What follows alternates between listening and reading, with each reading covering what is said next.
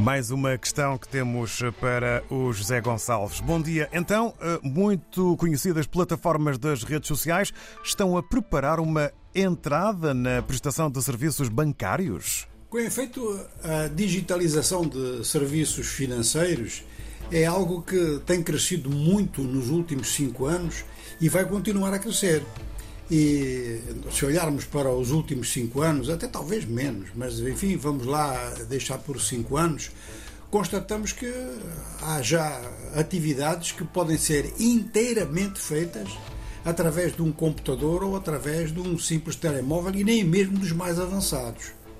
Com segurança e com rapidez, ou seja, operações que são feitas automaticamente. É claro que o Pix foi um avanço no meio disto tudo que chamou muita atenção mas sites bancários podem ser usados para pagamentos e pagamentos importantes com rapidez e com segurança. De maneira que, a partir deste, digamos que desta base que foi conquistada nos últimos tempos, a gente sabe que a pesquisa continua e o céu é o limite, vamos dizer assim. Ora, neste momento, um dos limites de céu que está a ser muito procurado é por Elon Musk, conforme já falámos no nosso Jornal de Economia. Ele procura transformar a sua plataforma X, o ex-Twitter, numa plataforma que vai ter mesmo serviços bancários.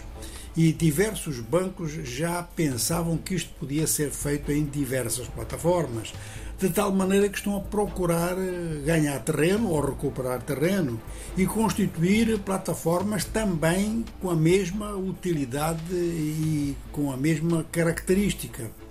Isto, portanto, não quer dizer que o projeto de Elon Musk vá liquidar os projetos digitais dos bancos. Simplesmente eles deverão avançar todos mais ou menos ao mesmo tempo, ou seja, que uma parte do mercado é que poderá vir a ser desviada. Mas há outras situações. É que, por exemplo, ainda falando dos Estados Unidos, o Citigroup, que é um dos maiores do mundo, prevê dispensar 10% do seu pessoal precisamente porque vai digitalizar ainda mais e prevê que esses 10% que vão ser, enfim, para já, que estão programados para serem despedidos, pode, este número pode vir a aumentar. Enfim, um acordo muito importante do qual se falou muito entre o JP Morgan, um grande gigante bancário a nível dos Estados Unidos e a nível do mundo, o JP Morgan assinou um acordo que criou o Apple Card com, portanto, o outro gigante da informática. E isto atraía realmente, em termos de contas de poupança, um número muito grande de clientes. Só que a vantagem caiu mais para o lado da Apple e o JP Morgan está, ao que tudo indica, arrependido. Pelo menos é o que diz o Wall Street Journal. O que há aqui no meio de tudo isto é alguns setores entrarem em pânico, a pensarem que as coisas vão todas ser transformadas em termos de inteligência artificial e que substitui o ser humano. Isso vai substituir o ser humano em determinadas atividades, mas vai criar outras atividades que permitem, portanto, reciclagem nos países com capacidade para isso.